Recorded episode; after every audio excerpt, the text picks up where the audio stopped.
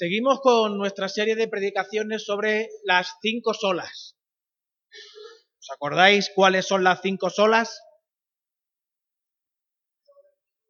Bien. Bien, solo Cristo. Solo gracia. Bien, la quinta, solo Dios la gloria. Muy bien. Pues estas cinco solas resumen de una forma muy sintética cuál era, cuál fue el mensaje no solo de Lutero, sino de toda la reforma protestante, porque Lutero fue uno de los protagonistas, pero hubieron más. Los que el año pasado estuvimos estudiando, lo que estuvimos estudiando eclesiología y en concreto la reforma, estuvimos viendo cómo la reforma tuvo también otros protagonistas, como Calvino, Zuinglio, Arminio y otros. ¿De acuerdo? En esta, en esta semana, hoy, hoy vamos a reflexionar sobre la tercera de las olas, que es la sola fe.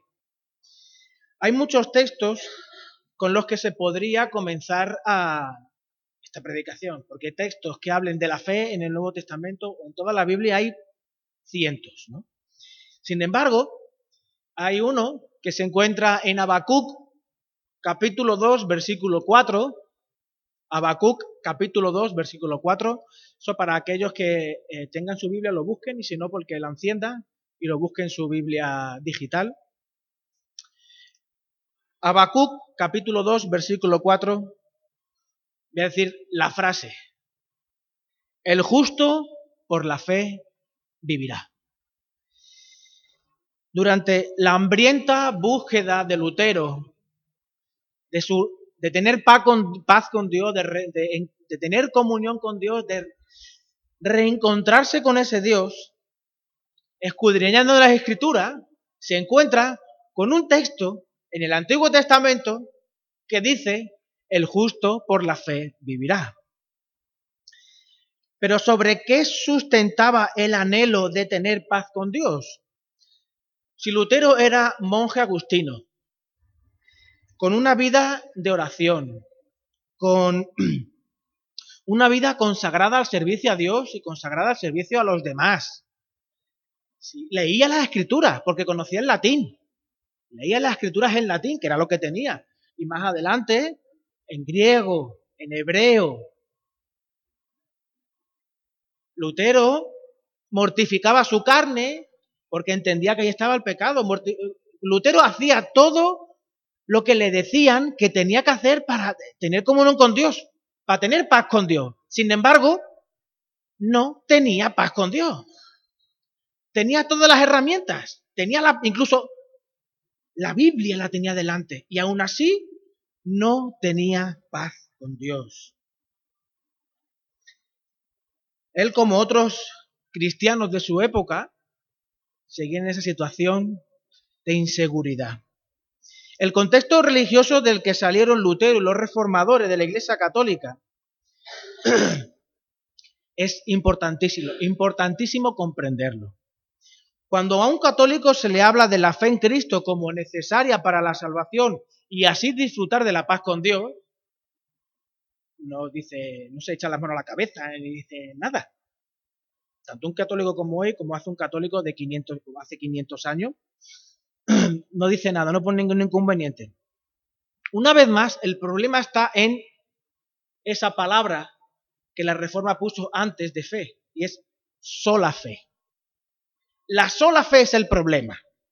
Cuando Lutero junto con los demás reformadores afirmaba que la sola fe es lo que salva al ser humano y le abre las puertas del cielo, es cuestionar una vez más el cimiento sobre el cual la Iglesia había construido su identidad y todo el proceso de salvación sacramental para encontrarse con Dios y mantener la fe y la salvación. He estado, mm, a mí me ha sorprendido lo que he encontrado. Os lo digo sinceramente, en el seminario estuve estudiando algo de la Iglesia Católica, pero ahora me ha sorprendido algo que he encontrado. Es cierto que como hay, hay algunos de vosotros que proceden de, la Iglesia Católica contemporánea, más cercana, no hace 50, 60, 100 años, sino que son... La semana pasada estuvimos hablando de que hay ciertas cosas que enseña la doctrina de la Iglesia y que luego cada parroquia, cada cura o cada congregación aplica y su forma, ¿no? Pero eso es un poco inevitable. Sin embargo, una cosa es lo que enseña la doctrina y lo que enseña la doctrina es lo que yo os voy a expresar hoy.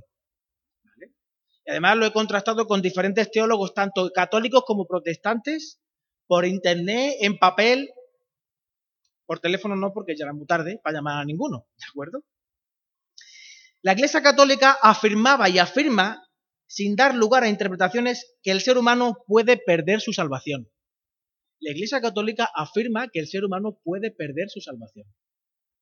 La Iglesia Católica afirmaba lo mismo que afirma que tu comportamiento posterior a tu profesión de fe en Cristo puede hacer que pierdas la salvación. Repito, tu comportamiento puede hacer que pierdas la salvación. Y la Iglesia Católica realizó una lista de pecados mortales y veniales, o sea, eh, hizo una, ¿cómo se dice? Una categorización, categorizó, ¿no?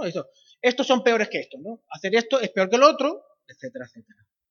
Y en esa lista hay toda una serie de cosas, de pasos, de actividades sacramentales que hay que hacer para volver a estar limpio y acceder a la presencia de Dios y no perder tu salvación.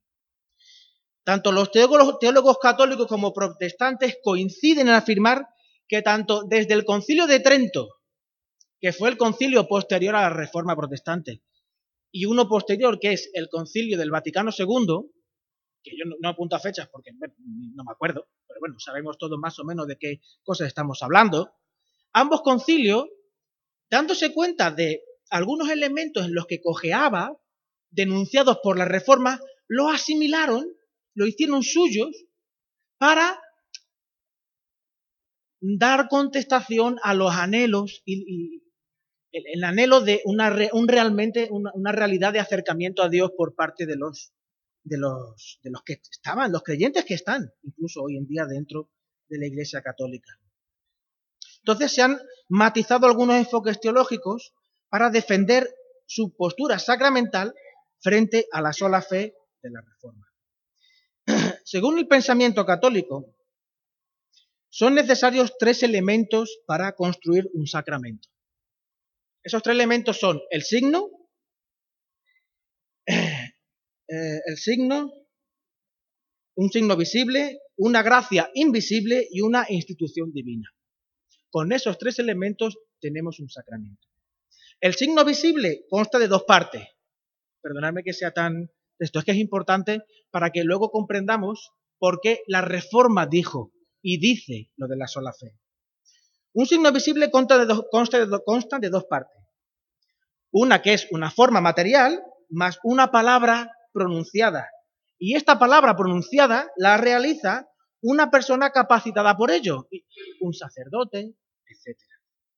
Un ejemplo es el agua del bautismo, o el pan y el vino, que unida a las palabras del sacerdote se, se, convierten en un signo visible, capaz de otorgar una gracia.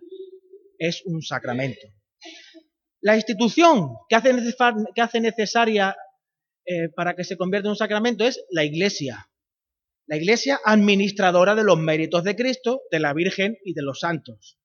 Y posteriormente, desde Trento en adelante, es necesaria esa gracia invisible que es la fe, la confianza del que va a recibir el elemento. Pues desde, es, desde Trento en adelante se enfatiza la necesidad de una clara disposición interior para que ese sacramento sea efectivo en su totalidad. Eso quiere decir que aunque no tengas una disposición interior favorable, algo te hace. Algo te hace. Este énfasis viene forzado por el entendimiento personal de la gracia, el perdón y la presencia del Espíritu Santo en el creyente desarrollado en la Reforma. Si no hay un encuentro personal con Cristo, dicen los reformadores, no puede haber salvación. ¿Y cómo encaja todo esto dentro del elemento sacramental? Pues evidentemente ha de haber una fe por parte del que se acerca al sacramento. Ha de haber esa fe previa, para que sea, realmente el sacramento sea vinculante.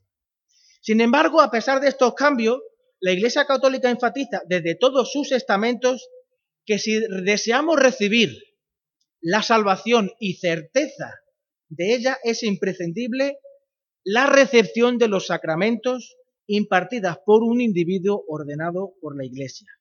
A fin de cuentas, es la Iglesia la dispensadora de la salvación. La, salvación es la que, la Iglesia es la que dispensa la salvación.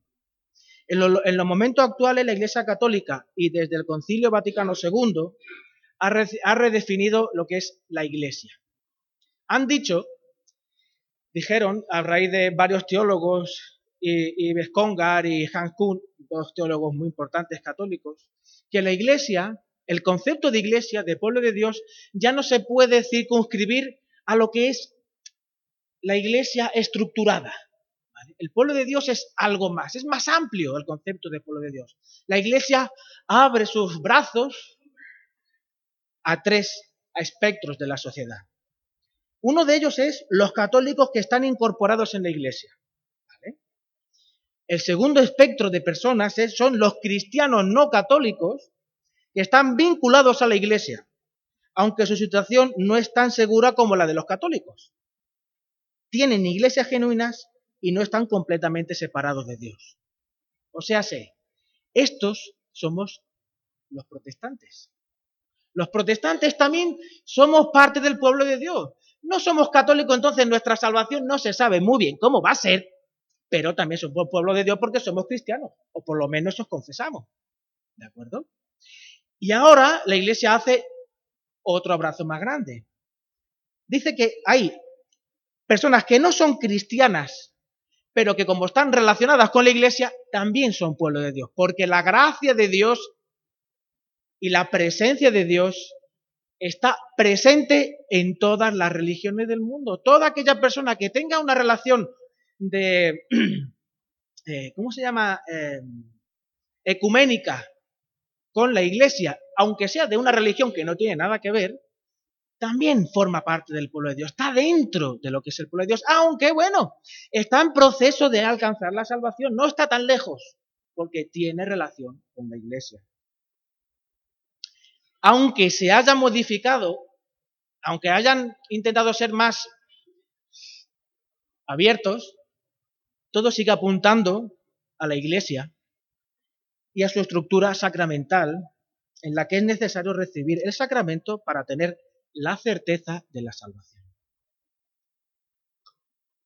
Por eso, cuando se afirma la sola fe en Cristo, se evidencia la plena suficiencia de Cristo y la absoluta suficiencia de la fe en su persona para recibir la salvación. Y todo esto no será posible sin el cimiento de la sola escritura que nos enseña, nos guía, nos indica todo acerca de quién es Cristo y cómo la fe nos afecta para recibir la salvación que Cristo nos da. Por tanto, cuando decimos la sola fe, parece que estoy siendo eh, eh, muy, apologético o incluso que pretendo machacar a, a las personas que pertenecen a la Iglesia Católica. Y es todo lo contrario. Cuanto más conocemos acerca de lo que ellos piensan y lo que la Biblia dice, más herramientas tendremos para cuando en algún momento de intimidad y de relación podamos hablar con ellos, podamos guiarles a la misma verdad que tenemos nosotros, a los pies del Señor, guiarles a los pies del Señor. Porque la Iglesia Católica, como, como a veces también la evangélica, lo que hace es poner velos delante del velo rasgado que Cristo rompió en el momento que murió y resucitó en la cruz. A veces ponemos velos con nuestras formas de pensar, con nuestras formas de hacer, con... Ponemos velos delante de, la obra del Señor y impedimos que personas se encuentren con el Señor. Por tanto, cuanto más conocemos de su sola escritura, cuanto más conocemos de Cristo, más desarrollamos la sola fe, más podemos quitar, más conscientes podemos ser de los velos que nosotros ponemos delante de otros y más podemos guiar a otros a que vean sus velos y los quiten por la obra del Señor, de la lectura de la palabra y de la obra del Espíritu Santo. Cuando se parte de solo Cristo, se construye el concepto de la salvación desde el propio autor y consumador de la fe. Asumir que la salvación no se pierde ya no depende de la acción del ser humano, es entender de forma muy profunda lo que dice el propio Jesús en Juan 10, 27 al 29. Vamos a ir a Juan 10, 27 al 29.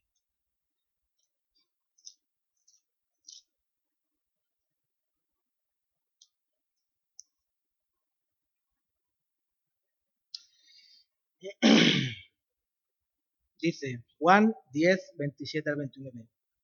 Mis ovejas oyen mi voz y yo las conozco y me siguen. Y yo les doy vida eterna y no perecerán jamás, ni nadie las, las, arrebatará de mi mano. ¿Por qué nadie las arrebatará de su mano? Mi Padre, mi Padre me las dio. Este es mayor que todos y nadie las puede arrebatar de la mano de mi Padre. Dios mismo certifica que todo aquel que pone su fe en Cristo no se puede caer de la gracia. Esto es un tema en el que se ha discutido durante años, siglos. Y una vez más, nos vamos a descubrir todo lo que se ha ido diciendo y todo lo que se ha ido eh, enseñando, tanto de un lado como de otro, acerca de estos temas. Sin embargo, si ya hemos dicho que solo es Cristo, por tanto, el cimiento de Cristo nos lleva a construir sobre él. Romanos, en esta misma línea, Romanos 8, 32 y 39 al 39, hay una pregunta en ese texto. El que, el que lo tenga lo puede leer si quiere en voz baja para él. Pero este texto nos interroga. ¿Qué nos podrá separar de la gracia, de la salvación de Cristo que hemos recibido? ¿Qué nos podrá separar del amor de Dios? Ni la muerte, ni la vida, ni, ¿lo has dicho Lidia? ¿Ni qué? ¿Ni principado lo has dicho? Ni principado, ni potestades, ni lo presente, ni las circunstancias presentes, ni lo, que, que depende de mí, ni ninguna otra cosa. O sea, ¿qué es lo que me puede separar de Dios, de Cristo, de su salvación? Absolutamente nada. Absolutamente nada. Ni siquiera yo mismo, ni siquiera yo mismo me puedo separar del Señor. Y eso, eso, ¿qué es lo que nos dice? Que cuando uno va tomando decisiones en el Señor. Va tomando decisiones de obedecer al Señor y una de las primeras decisiones que uno toma es la del bautismo. Uno se plantea, el bautismo es que esto, es algo muy serio. Esto es algo muy serio. Eh, oh, una responsabilidad muy grande es que yo, qué susto, ¿no? Bautizarme es, es como digamos, tomar un compromiso ya serio. No, no es que antes no lo tuviera, sino que es que ahora como si firmase un documento, ¿no? Da la sensación a veces que es que ya no puedo dar marcha atrás. A ver, no, no, no. Si previamente comprendes qué es la salvación, te das cuenta que el bautismo y las subsiguientes decisiones, aunque seas imperfecto y no cumplas a la perfección con ellas, no va a hacer posible que te arrebate la salvación que ya tienes y tu relación con Dios. Es imposible, imposible que eso suceda. Porque el Padre te guarda en sus manos gracias a la sangre de Cristo y a la acción del Espíritu Santo que está en ti. Esta certidumbre que tenemos en el Señor hace inservible cualquier desarrollo teológico que intente sostener la necesidad de complementar la obra de Cristo con alguna obra sacramental. Es imposible que algo podamos hacer que pueda completar lo que Cristo ha hecho por nosotros. Eh, lee Efesios. Vamos a leer Efesios. Sí, pero. Sí, eso era Romanos 8, el que lo quisiera leer para sí, he dicho. A lo mejor no se me ha oído, perdona, Manolo. Efesios, Efesios 2, Efesios, ¿dónde estás, Efesios? Ay, Señor. Efesios 2, del 6 al 11, ahí hay todo un desarrollo de pensamiento, pero solamente vamos a leer los versículos 8 y 9 que dicen, Efesios 2, 8 y 9, que dicen, porque por gracia sois salvos por medio de la fe, y esto no de vosotros, pues es don de Dios, no por obras para que nadie se gloríe, porque somos hechura suya, creados en Cristo Jesús para buenas obras, las cuales Dios preparó de antemano para que anduviésemos en ellas. Pablo, en el contexto de lo que es ser iglesia y describiendo la obra de Jesús, afirma que la salvación no depende de lo que nosotros podamos hacer, depende de la fe que depositemos en el Señor. Y afirma que esto no depende, una vez más, de nuestras fuerzas y que Dios hizo esto para que viviéramos realizando buenas obras, no para que las obras nos justifiquen, sino que las obras nos certifican. Las obras no nos justifican, pero sí nos certifican. Romanos 1, 16 y 17 dice que la palabra de Dios y la fe son los medios para la salvación. Romanos 3, 25, eso es, la próxima vez apuntároslo, por favor. Romanos 3, 25 se enfatiza que la fe en su sangre desencadena la salvación. Romanos 1, ah, Romanos capítulo 4, versículo 1 a 5, muestra de forma clara que la fe es lo que justificó a Abraham. Es la fe puesta en Dios la que le lleva a la obediencia y es la fe la que le conduce a realizar las obras. Es la fe puesta en Cristo la que eh, en Dios la que le llevó a coger a su hijo Isaac, ir al no me acuerdo qué monte, gracias, y ponerle el cuchillo en el cuello y que es muy fuerte. Previamente le había dicho a los siervos, escuchadme, esperadme aquí que ahora volveré con mi hijo. Este hombre tenía tan claro que tenía una fe tan grande puesta en el Señor que es que tenía claro que a su hijo no le iba a pasar nada porque las promesas de Dios se sustentan en él mismo. Las promesas de Dios siempre se cumplen porque Dios no es hombre para que mienta. ¿Verdad? La fe descansa sobre la gracia que ya recorre todo el Antiguo Testamento con la frase, el Señor es lento para la ira y grande o abundante en misericordia, Números, Salmos, Éxodo, todo el Antiguo Testamento se recorre con la gracia de Dios. Entonces, ¿qué pasa con aquellos textos que parecen argumentar a favor de que las obras son necesarias para obtener la salvación? Hay varios textos, ¿no? Hay uno que es Mateo 7 del 15 al 20, Hay varios textos en los cuales nos vamos a basar para desde ahí entrar en, estos textos que hablan, parece de forma ambigua, acerca de la salvación. Mateo 7 del 15 al 20 y Lucas 6, 43 y 44, ambos textos sinópticos hablan de lo mismo, dicen uno desde un ángulo más negativo y otro desde un ángulo más positivo. Dice, no puede el árbol malo dar buenos frutos, ni el árbol bueno dar malos frutos. Por sus frutos los conoceréis. Está diciendo el Señor. En cambio, Lucas dice, no es árbol malo, y a ver, daos cuenta, está diciendo, daos cuenta, no es árbol malo el que da buenos frutos, frutos, ni el árbol bueno, ni el árbol malo el que da, no es árbol malo el que da buenos frutos, ni árbol bueno el que da malos frutos. Por sus frutos los conoceréis por un lado empieza desde la negación y desde el otro lado empieza desde el elemento positivo. Si esta persona hace cosas que son buenas, no es un árbol malo. Y si esta persona hace cosas malas, es que, mmm, chiquillo, muy bueno no ha de ser este árbol, ¿vale? Porque del espino no se puede vendimiar, ni recibir uva, ni etcétera, etcétera. ¿Os acordáis, no? De los textos. Si el propio Señor nos indica que los frutos las obras muestran nuestra identidad, con esta perspectiva vamos a estos textos. Mateo 25, 31 al 46. En este texto se describe el destino de los que han sido caritativos o amorosos con el prójimo.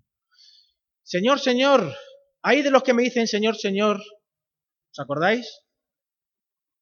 ¿Vale? Apartaos de mí que no os conozco, apartad de mí que no os conozco, porque, y el otro dicen, Señor, ¿y cuándo nosotros te dimos de comer? ¿Y cuándo nosotros te vimos en la cárcel? ¿Y cuándo nosotros... Estos textos apuntan a eh, que gracias a que se comportaron bien, a gracias a los que hicieron buenas obras, estos, a estos les dijo, venid a mí, benditos de mi Padre. Y a los otros que, y a los otros que hicieron multitud de cosas en nombre del Señor, pero no estuvieron al lado de los huérfanos, de las viudas y haciendo obra social, pues estos, les dijo, apartaros de mí, que no os conozco. Y estos fueron al infierno porque sus obras demostraban que no eran árboles buenos. Pero si nos fijamos, ambos grupos no pensaron en que sus obras eran una muestra de su relación con Dios. Tanto los que hicieron cosas buenas como los que no las hicieron, cuando, cuando llega el momento del juicio, ambos dicen, hombre, pero las obras sirven para esto.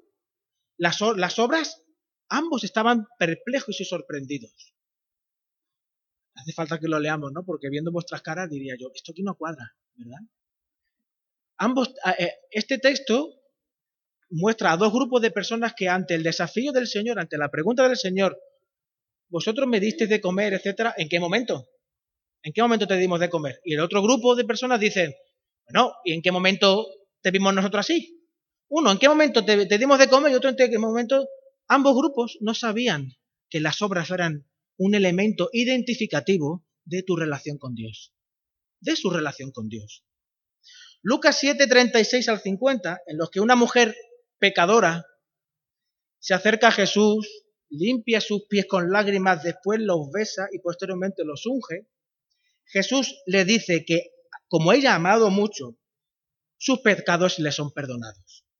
Lucas, vamos a ir a Lucas a refrescar la memoria. Lucas 7,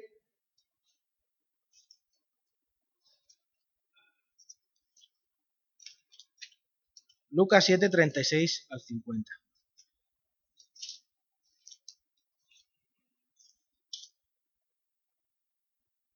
Uno de los fariseos rogó a Jesús que comiese con él y habiendo entrado en casa del fariseo se sentó a la mesa. Entonces una mujer de la ciudad, que era pecadora al saber que Jesús estaba a la mesa en casa del fariseo, trajo un, frasco de alabastro con perfume y estando detrás de él a sus pies, llorando comenzó a regar con lágrimas sus pies y los enjugaba con sus cabellos y besaba sus pies y los ungía con el perfume. Cuando vio esto el fariseo que le había convidado, dijo, madre mía, si este fuera profeta, conocería que, qué clase de mujer es esta, que le toca y que es una mujer pecadora. Entonces respondió de Jesús, le dijo, Simón, una cosa tengo que decirte. Y él le dijo, dime. Un acreedor tenía deudores, etcétera, etcétera, etcétera, etcétera. ¿vale? Y vuelto a la mujer, dijo a Simón, ¿ves esta mujer? Entré en tu casa y no me diste agua para mis pies, mas esta ha regado mis pies con lágrimas y los han jugado con sus cabellos. No me diste beso, mas esta, desde que entré, no has cesado de besar mis pies. No ungiste mi cabeza con aceite, mas esta ha ungido con perfume mis pies. Por lo cual te digo que sus muchos pecados le son perdonados, porque amó mucho, mas aquel a quien se le perdona poco, poco ama. Por lo que hizo esta mujer, se le perdonó. Se puede entender perfectamente, ¿no? Sin embargo, si seguimos leyendo,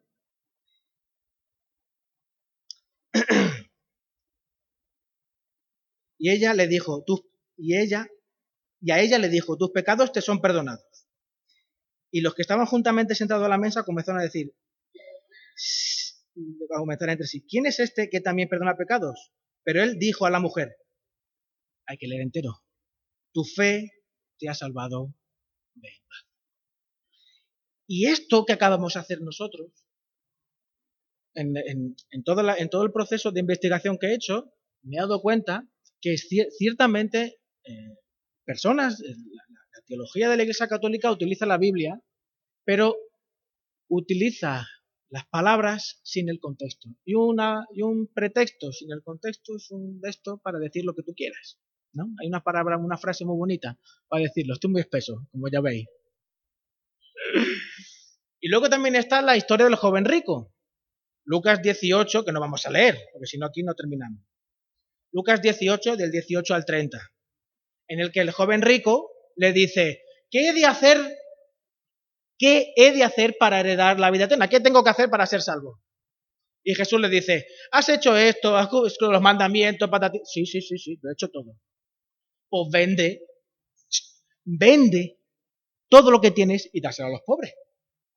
Entonces, por supuesto, el hombre no pudo hacerlo, pero aquel que ha dado voto de pobreza y ha entregado todo a la iglesia, ese por supuesto que tiene la salvación. ¿O no? Sí, bien, bien, bien, bien, bien. Bien. Una vez más, un texto fuera de contexto es un pretexto, ahí lo he dicho bien, es un pretexto para decir lo que queramos. Este texto del joven rico está precedido por el texto en el que el Señor dice, por el que el Señor enfatiza la necesidad de recibir el reino como un niño. La base de la salvación es confiar en Dios como lo haría un niño. El dejar todo atrás es una manera de determinar si uno tiene ese tipo de confianza o no. Por tanto, las obras a las que el Señor estaba invitando a este joven a hacer era para demostrarle a él a él qué nivel de confianza y compromiso había puesto en esas palabras de Dios y del Señor. Déjalo todo y sígueme. Déjalo todo y sígueme. Y luego está el texto de Santiago, que Lutero Santiago lo tenía cruzado. Lutero a Santiago no le gustaba nada. Santiago 2, 18 al 26, no lo vamos a leer, porque la, la epístola de Santiago es una epístola en la que muéstrame tu fe Dice, muéstrame, muéstrame tu fe sin obras y yo te mostraré mi fe por mis obras. Santiago 2, versículo 18. Pero bueno, el texto así fuerte es del 18 al 26. Muéstrame tu fe sin obras y yo te mostraré mi, fe por mis obras. ¿Verdad? Lo que está indicando y pensando el elemento sobre el cual estamos mirando, la gafa con la que estamos mirando todos estos textos es la enseñanza de Jesús acerca de las obras, que lo que marcan, lo que identifican es quién eres, no que te santifique, sino quién eres. Más bien lo que está indicando es la realidad de una fe viva frente a la evidencia de una fe muerta. Versículo 20. ¿Alguien puede leer el versículo 20 si lo tiene? De capítulo 2 de Santiago, versículo 20.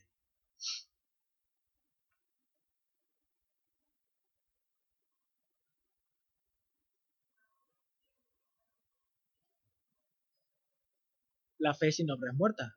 Lo que está mostrándonos es las obras, tu vida, tus frutos, te dicen a ti mismo cómo estás con respecto a tu relación con el Señor. La fe y las obras son inseparables ya que un árbol bueno no puede dar frutos malos, ni se puede servir a dos señores, ni con la boca se puede adorar a Dios y criticar y maldecir al hermano. Todo eso lo dice Santiago. Porque por sus frutos los conoceréis. En el contexto actual en el que el relativismo, como vimos la semana pasada, es una realidad cada vez más poderosa, decir la sola fe en Cristo es la vía por la cual podemos encontrar la paz, que el alma humana anhela, es un desafío. Es que te señalen, es que te digan y te menosprecien. Os voy a contar una, anécdota que me pasó hace una semana en el, trabajo, y no porque Rubén sea más santo, sino como ilustración. Es que me, eh, llamó mucho la atención y me costó un montón, me costó un montón eh, decir lo que eh, decir lo que lo que dije. Estábamos, estaba, estoy arreglando un, poniendo un suelo de hormigón a una vecina de mi madre. Y bueno, esta mujer, había un muchacho allí que hacía falta poner una, tapa para una arqueta y, el, y un muchacho que había allí le dice, pues vete al parque y la coge de allí. Yo he cogido para mi casa. Allí en el parque eso no es de nadie. Y, y, ella con que sí, con que no, con que, con que voy ahí, que voy y lo cojo, le mando a mi hermano y le digo, mm, eso no está bien. eso es, eso es robar, eso es robar. Y le dice ella al otro, no le eche cuenta que este es evangélico. Me imagino que vosotros tendréis ilustraciones por el estilo. No le eche cuenta que este es evangélico. Y le dije yo, yo soy cristiano. Y me dice ella, yo también lo soy. Pues los cristianos no roban. y, y bueno, y ahí quedó la cosa. Yo no dije más nada, no ha aparecido allí ninguna tapadera del parque, así que, y el muchacho que le motivaba a hacer esa cosa ha sido despedido. Y yo me he quedado. Así que, bueno, no me alegro, no me alegro, aunque mi cara sonría, no me alegro de que ese muchacho se quedado sin trabajo, pero llama la atención, llama la atención como en las pequeñas cosas, decir que solo Cristo es el que salva, solo la fe, pues te hace tragar cosas que no te apetecen. Porque ponerte ahí, lo que estás haciendo es exhibirte. Y pues no me apetece nada. ¿Quién tiene ganas de que le den un palo? Pues yo, yo no. Yo quiero estar en mi casa, tranquilito, sonriendo y disimulando. ¿Os acordáis? Sonriendo y disimulando. Sin que nadie me diga nada, ¿verdad? Por eso, por eso, lo que Marcos nos enseña acerca de Jesús en el capítulo 1, versículo 15, dice el Señor, en el capítulo 1, versículo 15, el tiempo se ha cumplido y el reino de Dios se ha acercado. Arrepentíos y creed en el Evangelio. Arrepentíos y creed. Aquí no hay oración de fe, no hay oración de oración del pecador, no hay nada. Arrepiéntete y pon tu confianza en el Señor. Mírate en lo que dice la palabra de Dios acerca de ti. ¿Quién dice Cristo que eres tú? ¿Y cómo estás tú con respecto a eso que Dios dice de ti? ¿Cómo estás tú con respecto a Él? Arrepiéntete y confía en Él. Confía en el Señor. Decir que la sola fe es la única forma en la que podemos encontrar sentido en nuestra vida frente a, otra oferta religiosa, filosófica y científica, en la que el ser humano siempre depende de su esfuerzo para lograr lo que él espera, lo que él quiere, lo que a él le gratifica y le ayuda a ser quien quiere ser, es otro desafío.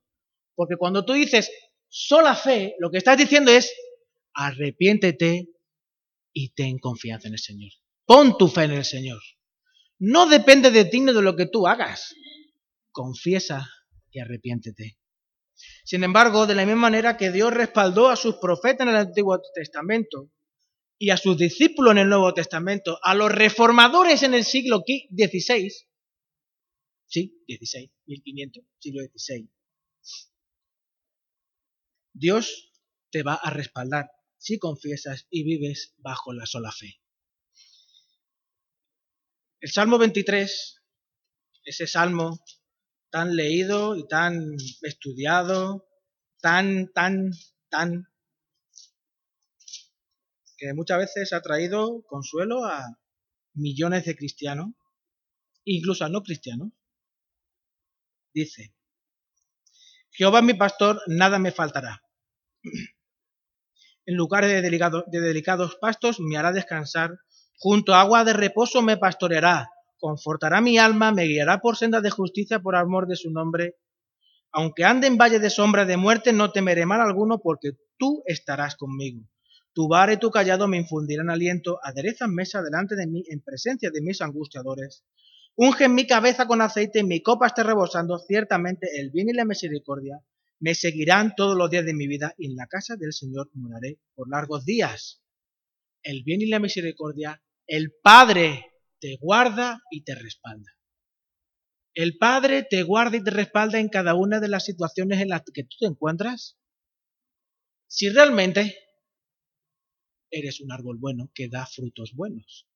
¿Eres un árbol bueno que da frutos buenos? ¿O eres un pingüino que le encanta saludar y disimular? ¿Dónde te encuentras? ¿Confías en que el Señor es tu pastor y nada te faltará? ¿O sigues comiéndote el tarro todos los días en que vas a comer mañana? ¿Confías en el que en los lugares de delicados pastos te a descansar, junto a agua de reposo te pastoreará, confortará tu alma, o tienes puesta tu alma en tus hijos, tu familia y en lo que tú eres capaz de conseguir? ¿Eres un árbol bueno que da frutos buenos? ¿O eres un árbol malo que intenta dar frutos buenos? Hebreos 12, y con esto terminamos, y luego le pediré a la tata y a Lidia que me echen una mano para hacer una cosa. Es sencilla. Dice Hebreos 12, del 1 al 3. Por tanto, nosotros también teniendo en derredor nuestro tan grande nube de testigos, despojémonos de todo peso y del pecado que nos asedia, y corramos con paciencia la carrera que tenemos por delante, puestos los ojos en Jesús, el autor y consumador de la fe, el cual por el gozo puesto delante de él sufrió la cruz menospreciando lo propio y se sentó a la diestra del trono de Dios. Considerad a aquel que sufrió tal contradicción de pecadores contra sí mismo, para que vuestro ánimo no se canse hasta desmayar. Jehová es vuestro pastor y Cristo está a vuestro lado. ¿Qué más se puede pedir? ¿Sobre qué descansa nuestra fe? Sobre la única, suficiente, poderosa, majestuosa, impresionante obra de Cristo en la cruz, su vida y su resurrección. Esa es la sola fe que tenemos puesta en Él, porque Cristo es nuestro autor y consumador de nuestra fe. No hay nada que podamos hacer que nos pueda separar del amor de Dios, porque solo está puesta nuestra fe en Cristo, el autor y consumador de nuestra fe. Esto es una pescadilla constantemente que se muerde la cola. Dios mismo nos certifica que estamos protegidos y guardados por Él. Por eso en el momento en el que afirmamos sola fe delante del mundo, ¿qué nos podrá separar del amor del Señor?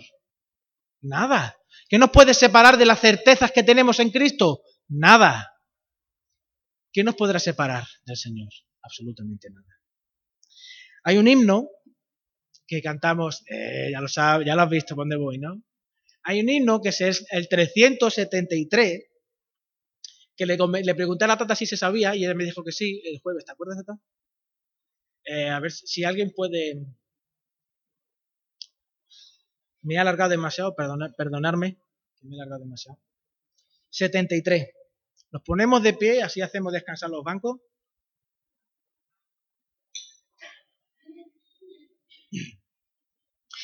Yo creo que lo sabemos todos. Y los que no lo sabemos lo podemos recordar, porque es que esto lo se ha cantado en casi todas las iglesias evangélicas del mundo.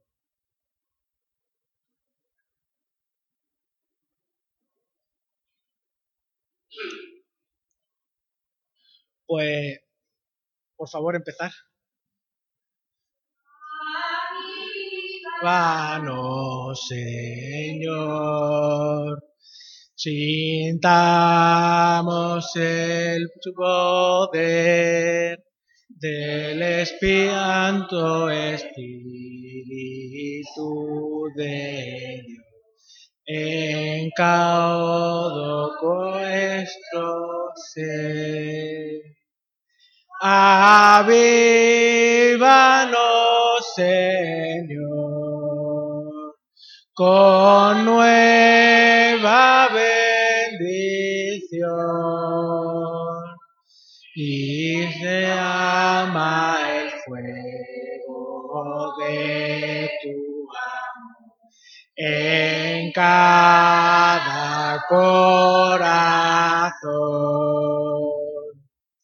Avívanos, Señor. Tenemos el fuego Vale, muy bien.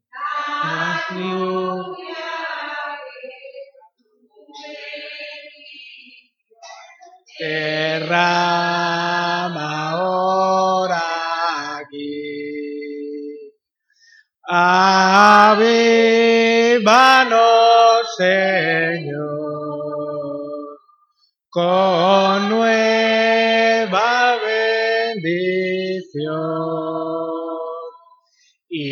Inflama el fuego de tu amor en cada corazón.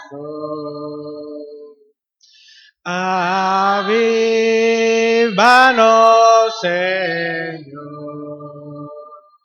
Despierta más amor, más celo y fe en tu pueblo aquí en bien del pecador. Avívanos, Señor, con nueva bendición. Inflama el fuego de tu amor en cada corazón. Amén. Vamos a orar. Señor, te damos gracias por esa gran nube de testigos, Señor, que respaldan, Señor, tu fidelidad, respaldan, Señor, y dan testimonio de quién eres tú. Gracias por ser este, ese Padre que nos lleva y ese buen pastor que nos guía y que nos respalda. Muchas gracias, Señor, por cuidar de nuestra salvación. Muchas gracias, Señor, porque Él depende de ti y no depende de nosotros, no depende de Rubén, Señor. Porque Rubén, si dependiera de Él, tú bien sabes qué pasaría ya, Señor. Gracias, Señor,